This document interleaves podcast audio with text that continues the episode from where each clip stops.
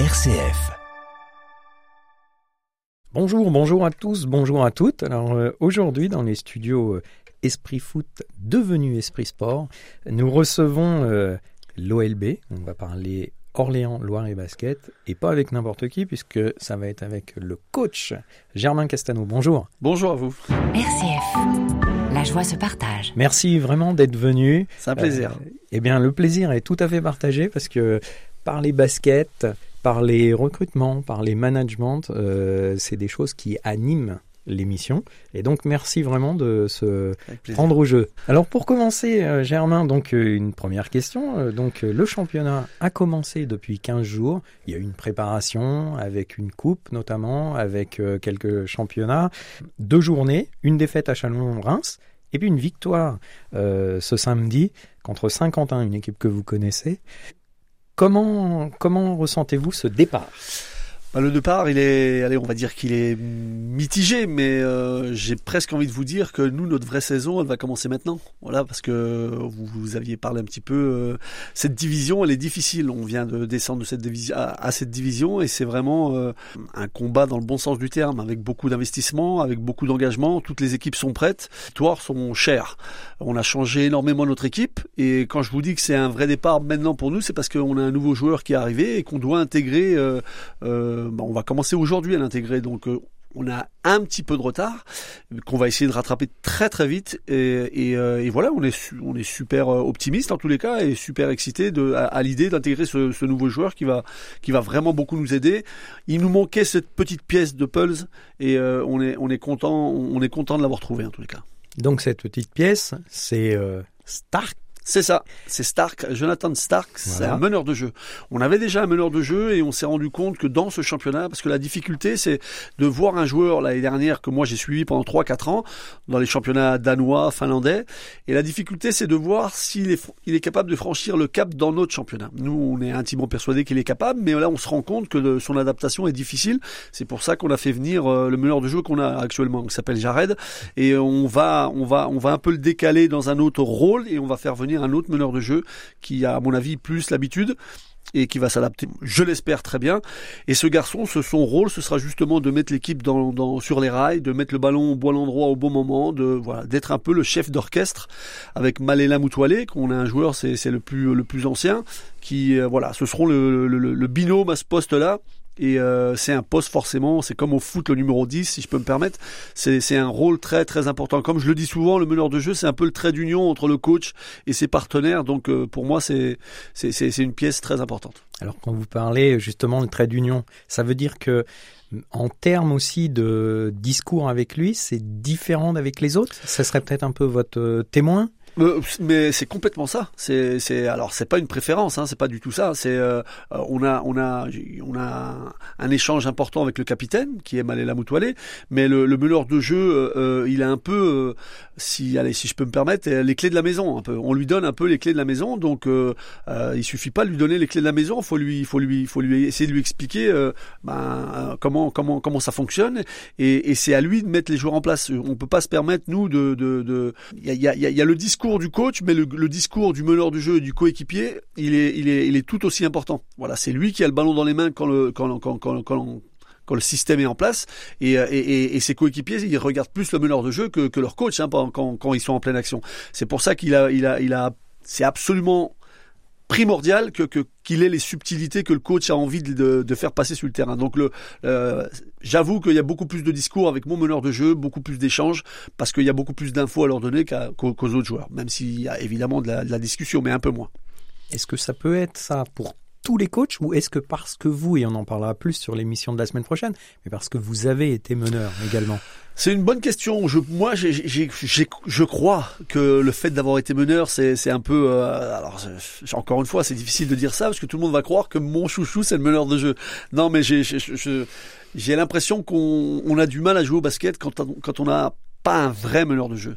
Parfois, il y a des meneurs de jeu corrects qui sont très basés sur le tir, d'autres euh, euh, qui sont des vrais scoreurs. Moi, j'estime que le meneur de jeu évidemment qu'il doit mettre des points, mais il doit avant tout euh, euh, montrer à ses coéquipiers que quand ils sont, euh, voilà, et, et, tenir des propos à leurs coéquipiers quand ils sont pas au bon endroit et au bon moment. Le basket, c'est un, sport de, de passe. Il faut se passer le ballon et pour passer le ballon comme il faut, il faut être dans les bons spacings, enfin dans les bons espaces, pardon, et dans les bons timings. Et je pense que ça passe tout par le meneur de jeu. Alors aujourd'hui, dans ce groupe, donc il y a 18 équipes. D'accord. Moi, je vais vous poser déjà la première question. C'est l'objectif bah vous savez quand vous descendez de division, on a voilà, on a goûté euh, ce qui était euh, le, enfin, le, toit du basket français. On a envie d'y retourner évidemment, mais euh, il faut il faut prendre les matchs après les matchs. Je le dis souvent, l'objectif ce sera de jouer le haut de tableau, c'est une évidence. Mais on peut pas se permettre mais je vais vous expliquer pour moi. Aujourd'hui, je peux pas me permettre de dire je veux finir premier ou deuxième parce que je ne connais encore moi-même pas mon équipe. On a un nouveau joueur qui arrive aujourd'hui et cette réponse, euh, et je reviendrai si vous m'invitez, mais dans, dans un mois ou deux, je, vous, je vous donnerai une réponse un peu plus précise. L'objectif, c'est jouer le haut de tableau. Mais le haut de tableau, ça peut être euh, premier, deuxième ou cinquième. Cinquième, c'est une très très bonne place dans cette division parce qu'il y aura les playoffs en espérant en fin de saison. Et euh, voilà, l'objectif, c'est d'avoir un vrai rôle, un vrai rôle et, et et, aujourd'hui de progresser match après match. Je le dis souvent, un match c'est un sprint. Euh, mais, mais, la saison, c'est un marathon. Voilà. Et il faut essayer de gagner le maximum de sprints dans ce marathon. Au niveau justement euh, des autres équipes concurrentes, vous me dites là que vous connaissez pas encore bien votre équipe. Euh, les autres équipes, d'après vous, qui est-ce qui jouera justement ce haut de tableau? Bah, j'espère que parmi nous, parce que mm. je, vais, je vais nous mettre dedans, mais parmi nous, il y aura Chalon-sur-Saône qui a une grosse armada, si je, si je puis dire. Euh, Chalon-Champagne, qui est l'autre Chalon aussi, euh, voilà, qui a fait une, équipe euh, solide et très équilibrée. Je pense qu'une équipe comme euh, euh, Antibes, Antibes, ils vont vraiment être là. L'année dernière, ils ont fait une finale de play-off. Je pense qu'ils ont des idées plein la tête. Ils seront, ils seront ici. Euh, il faut se méfier des équipes comme Saint-Chamond. Voilà. Après, il y a toujours une surprise. Est-ce que ce sera Vichy cette année? Ils ont fait une équipe sympa. Nantes, qui aujourd'hui a deux victoires sur les deux premières euh, journées et qui, voilà, qui a mis beaucoup d'intensité. C'est un, un, championnat dense. donc voilà, l'effectif, il est important. Quand on fait un effectif un peu court de 7-8 joueurs, on peut souffrir à un moment donné. Et Nantes a basé son, son, son effectif quasiment sur 9-10 joueurs ça, va être utile à un moment donné. Aujourd'hui, est-ce que au basket, euh, les matchs à l'extérieur, c'est pratiquement euh, ce qui fait la différence sur le classement définitif? Ben, je suis euh, à 300% pardon d'accord avec cette question. C'est exactement ça. c'est c'est un exploit en Pro d'aller gagner à l'extérieur. Voilà, c'est vraiment un exploit pour différentes raisons. On arrive dans un, parfois dans un, euh, dans une ambiance hostile, hostile dans le bon sens du terme, hein, une équipe qui, qui, enfin, un public qui encourage son équipe. Euh, Orléans, malgré tout, on va être attendu partout parce que l'année dernière, on était en Betclic et on est censé avoir une belle équipe. Euh, les victoires à l'extérieur sont tellement précieuses, tellement difficiles, mais tellement précieuses. Mais où je suis, où, je vous rejoins, c'est que les équipes qui seront le mieux classées à la fin de la saison, c'est celles qui ont, qui auront euh, euh, attrapé le maximum de, le maximum de victoires à l'extérieur. Celles-ci, elles sont, elles sont, il n'y a, y a, pas de mystère. Plus on gagne à l'extérieur, plus, plus mieux on est classé. C'est une évidence. Et alors donc samedi, Denain. Alors ça veut rien dire au bout de deux journées euh, dire qu'on est premier, euh, ça veut rien dire. Oui oui oui, je suis d'accord. Faut attendre un peu. Faut attendre un peu. Mais Denain, ça va être euh, voilà. Denain a commencé. bah, ils sont sur deux victoires. Hein, ils ont mmh. commencé chez eux. Et là ils sont allés gagner dans, en Alsace. Mmh. Ça va pas être simple. C'est une équipe qui défend très très fortement. Au niveau talent, c'est correct sans être transcendant, mais c'est voilà, je vous le disais tout à l'heure, c'est un championnat dense et ils sont denses, ils sont dans l'engagement total. Euh, voilà, on, voit que que c'est déjà en place. Je pense même plus en place que nous. Alors nous, on a vraisemblablement, et c'est pas faire un jour à Denain, un petit peu plus de talent. Mais vous savez, le talent, si on se fait bousculer euh, sur le terrain, évidemment, on, peut on peut en souffrir. Donc euh, on doit être prêt physiquement pour pour ce match-là. Et si on pouvait prendre très très vite cette première victoire à l'extérieur, ça ferait du bien au moral. C'est ce qu'on vous souhaite. Merci. On, va essayer en tous les cas. On vous suivra samedi. C'est gentil. RCF. La joie se partage. Concernant le recrutement, alors si on revient sur le recrutement, euh, donc ici on reçoit beaucoup de coachs, préférentiellement, euh, en tout cas depuis ces quatre années, des, des, des coachs euh, du football. Et là on a reçu par exemple Gilbert Ledigarcher qui est un coach manager du hockey sur glace. Mhm. le recrutement au basket, comment ça se passe? Parce que, alors on pourrait dire, quand on regarde par rapport au foot, au rugby, qu'il y a beaucoup moins de, de personnes à aller chercher, de joueurs à aller chercher. Mais justement, est-ce que c'est concurrentiel? Est Quelle est la place du coach? Quelle est la place d'une cellule? Comment ça se passe à Orléans? Alors comment ça se passe? On a évidemment une cellule de recrutement, on va appeler ça comme ça. Évidemment, il y a le coach, c'est celui qui fait, euh, qui valide à la fin le choix du joueur. Donc ça, c'est une très très bonne chose. On m'a donné cette euh, responsabilité et c'est bien que ce soit comme ça parce que si j'assumerai mes choix, mais, mais c'est moi qui les valide. Mais on est avec mes deux assistants. On est avec Vincent Fontaine, qui est le directeur des opérations sportives. Et cette année, on a fait appel à un, on appelle ça un scout, voilà, un joueur qui, enfin, un monsieur euh, qui, qui, qui nous fait le tri un peu. Vous savez, quand on, commence à rechercher des joueurs en début de saison, on fait appel à des agents, à une vingtaine d'agents, à les 20-25 agents qui nous envoient leur liste. Et dans les listes, euh, il y a beaucoup trop de joueurs. Donc on se retrouve parfois à 200, 300 joueurs à regarder. Vous imaginez qu'il y en a beaucoup qu'on connaît et d'autres qu'on connaît pas. Et le scout, lui, il est là pour euh, voilà euh, bien comprendre les joueurs que nous on aime bien à Orléans dans le, dans le basket qu'on propose et il nous fait le tri. Et quand on envoie ces 300 joueurs, bah, après une semaine de travail, il nous renvoie 60 joueurs déjà. Il a très très bien épuré et, et, et il nous dit, euh, voilà, je suis sûr que dans les 60 joueurs que je vous ai renvoyés, vous allez trouver le bonheur euh, que bah, les joueurs que vous recherchez. Donc euh, ça commence par ici. Et après, ben on, voilà, c'est un, un, vrai puzzle en fait. Hein, c'est un vrai puzzle. Et cette année, le puzzle, on, a, on avait gardé qu'une pièce du puzzle de l'année dernière, qui est Maléla Moutoilé. Alors sur les 10 joueurs, on en a changé 9. Ça, c'est un peu le côté négatif parce que on reprend tout à zéro quasiment. J'aurais préféré faire des ajustements et changer 3, 4, voire 5 joueurs. Là, 9, c'était beaucoup. On a commencé évidemment par les joueurs français, parce que qui est la denrée la plus rare. Il nous faut euh, dans cette division de Pro B 6 joueurs français. Donc on a commencé par mettre euh, les, joueurs français et ensuite on allait charger nos, nos quatre étrangers il y a trois passeports. Ce qu'on appelle passeports, c'est les joueurs Cotonou, des pays africains et ou des bossman, que l'Union européenne, et un seul américain. C'est la grosse différence avec la première division où on a quatre américains. Voilà, donc après on va essayer de trouver le bon équilibre, mettre le talent où il, faut. Il faut pas mettre que du talent, pas que des joueurs individualistes. La vraie difficulté, je pense, du recrutement, c'est l'équilibre d'une équipe. On peut pas, vous savez, au basket, il y a qu'un ballon. Donc si on met 10 talents, tout le monde veut le ballon, tout le monde veut, et, ça met plus la pagaille qu'autre chose. L'équilibre d'une équipe, des shooters, des joueurs qui organisent, des joueurs qui défendent, des porteurs de haut, et c'est pas du tout péjoratif, hein, des, des garçons qui font un peu le sale travail. Voilà, l'équilibre d'une équipe, je le répète, c'est, et la complémentarité, c'est la chose la plus importante. Et ça, vous, euh, vous donnez vos grandes lignes au départ, c'est-à-dire euh, dans les joueurs. Alors on en parlera plus la semaine prochaine sur la notion de management, mais justement de, de cette euh, possibilité d'ajustement entre joueurs. Est-ce qu'ils vont s'entendre, pas s'entendre Important, oui. Ça, énormément.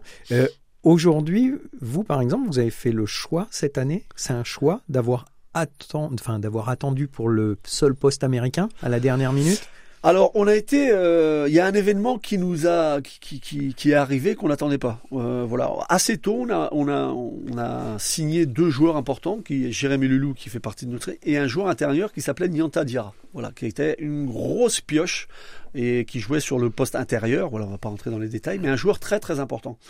Et à 15 jours de la préparation, on a commencé à préparer, et à 15 jours, pour des problèmes personnels, il a arrêté sa carrière. Et c'était une chose euh, très importante parce que ce poste US, on avait l'intention de le mettre à, un autre poste.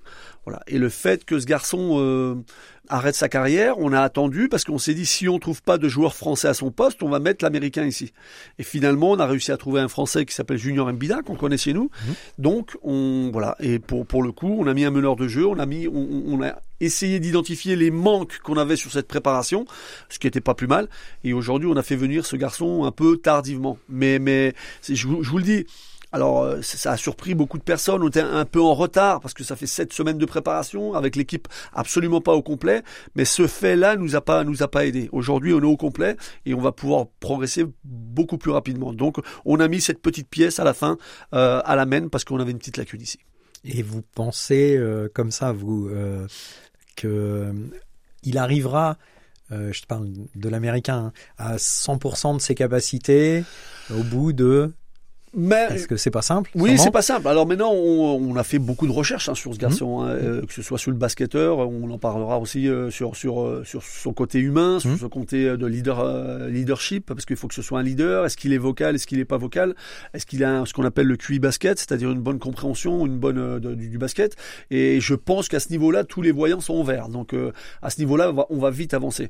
Maintenant, il y a un collectif à mettre en place. Vous savez, il y a une vingtaine de systèmes en attaque et, et pas mal de principes en défense défense. Donc j'espère qu'il, va pouvoir digérer ça assez rapidement. On va lui donner beaucoup d'infos au début, et plus il va les digérer rapidement, plus il sera efficace. Mais on est assez confiant tous les cas. Je pense que ce garçon-là sera dans deux semaines, il sera vraiment dans le collectif à, à, à 100%. Ça va être cette semaine, ça va être encore un peu délicat, mais vous verrez le match qu'on aura dans 15 jours là, on reçoit Nantes chez nous, il sera à mon avis à, à point. Donc il joue déjà samedi prochain. Oui, oui, samedi prochain. On a, on a, il a fait les tests médicaux ce matin, il n'y a rien à signaler. Donc euh, la qualification sera faite en début de semaine et, il sera sur le terrain samedi prochain, euh, vendredi soir prochain. Voilà. Alors il y avait une question, Germain, que je voulais vous poser aussi. Euh, c'est le lien avec l'équipe Espoir. Parce que, bon, notamment cette année, pour l'instant, il gagne tout, oui. il rafle tout. On sait qu'il y a quelques joueurs qui intègrent aussi le groupe des, des pros en pro. Complètement. Euh, en pro B. Euh, Est-ce que ça, c'est des choses que vous regardez aussi et ça fait partie de votre rôle d'intégrer ces jeunes pour les faire monter plus haut? Oui, évidemment, ça fait partie de ma mission. Moi, je suis responsable euh, du centre de formation, enfin sur, sur euh, le, contenu basket et de l'équipe professionnelle, la partie technique, évidemment. On est en très très bon lien avec le nouvel entraîneur qui est arrivé et euh, voilà, je lui donne les, les, lignes directrices parce que je lui, c'est pas à moi de, de, lui dire tout ce qu'il doit faire. Il faut lui qu'il emmène sa petite, sa patte, sa, sa façon de faire. Mais moi, je lui donne voilà, défensivement, il faut absolument pas que tu ailles dans cette direction, va plutôt ici. J'aimerais que tu insistes euh, techniquement sur ça. J'estime que le basketteur, par exemple, il a besoin d'équilibre, qui bouge le ballon. Enfin voilà, deux trois détails techniques où je suis intransigeant et, et, et, comme ça sur le E, sur le travail de la saison, ils appuient beaucoup là-dessus. Et oui, évidemment, il y a des garçons qui s'entraînent tous les jours avec nous. Hein. Il y a trois quatre jeunes, eux, ils sont tous les jours avec nous. Euh, en fonction de leur scolarité évidemment, et on est attentif aux performances qu'ils ont avec l'équipe euh, et dans les attitudes, parce que euh, voilà, le basketteur, il faut qu'il sache jouer au basket, mais pour moi, il y a d'autres détails très importants. On est un peu, je parle pas de l'éducation euh, que, les parents font. Hein. Nous, on parle de l'éducation dans un sport collectif. Il y a des principes, il y a des, choses à faire, et on est attentif un peu comment, comment, comment il évolue dans le collectif. Parfois, on le récompense en le faisant jouer quelques minutes si on peut. Parfois, si c'est trop tôt, on le, le met pas sur le terrain. On veut pas que ce soit non plus un cadeau empoisonné de mettre sur le terrain un, jeune joueur qui sera pas dans une situation facile. Voilà, on essaye d'être habile, mais euh, sans oublier qu'on est aussi là nous euh, à, essayer de gagner des matchs. Euh, former les joueurs, c'est une évidence, mais parfois c'est difficile de le mettre sur le terrain parce que ils sont pas encore prêts. Certains plus que d'autres. En tous les cas, sachez une chose, c'est qu'il y a un vrai lien entre le centre de formation et l'équipe professionnelle et on y est très très attentif. Alors, il y a quelque chose qui me intéresse énormément dans le basket, c'est la gestion des temps morts. Euh, J'ai l'impression que tous les matchs, euh, des fois, on croit que c'est plié, c'est pas plié, on croit qu'on les gagne, on va les perdre. Comment vous gérez ces temps morts? Alors, c'est euh, une question très intéressante. Le temps mort, il est euh, court, mine de rien. Voilà, vous savez, pendant le match, on a la chance, nous, contrairement à d'autres sports, hein, de reprendre son équipe. Alors, ça dure une minute, le temps qu'il vienne s'asseoir, le temps que euh, il faut pas donner beaucoup, beaucoup d'infos. Moi, j'ai même un petit détail important, c'est que le, y, a un, y a un monsieur qui est avec nous, qu'on appelle l'intendant, qui est là leur lui donner leur, leur, leur donner leurs serviettes et leurs bouteilles. J'insiste bien sur le fait qu'il leur donne visuellement très poche où moi je mets ma plaquette d'explication. Je veux pas que les joueurs commencent à s'égarer, à regarder derrière eux, à chercher leurs serviettes ou leurs bouteilles d'eau, parce que non seulement ils sont dans une fatigue, parce que nous être, être dans le rouge, parfois ils sont dans le rouge, ils sont moins attentifs, donc visuellement j'aimerais qu'ils regardent devant. Donc ça c'est un petit détail important. Et ensuite il faut essayer de prendre la consigne la consigne importante. On a voulu, on a tendance à vouloir dire, euh, bah voilà, défensivement, faut couvrir ça. En attaque, on peut mieux faire. Faites attention au repli. Et si on donne trois, quatre informations en 40 secondes, vous imaginez bien qu'on les perd et ils en retiennent aucune. On essaye de bien cibler l'information importante. Par exemple, euh, sur le repli défensif, on a, on a subi euh, six points d'affilée en peu de temps. Je dis stop, messieurs, soyez attentifs ici. Il faut stopper le ballon, ralentir la balle pour qu'on puisse et donner la, la sur ce moment du match la, la, le conseil important pour, pour, euh, pour, euh, pour camoufler un peu le, petit défaut de ces dernières minutes. Merci euh, Germain, je vous remercie. On se revoit la semaine prochaine. Avec grand plaisir. Je vous souhaite tout le bonheur pour samedi et puis au Palais des Sports dans 15 jours contre Nantes. Merci, Merci beaucoup. Merci à, vous. à bientôt.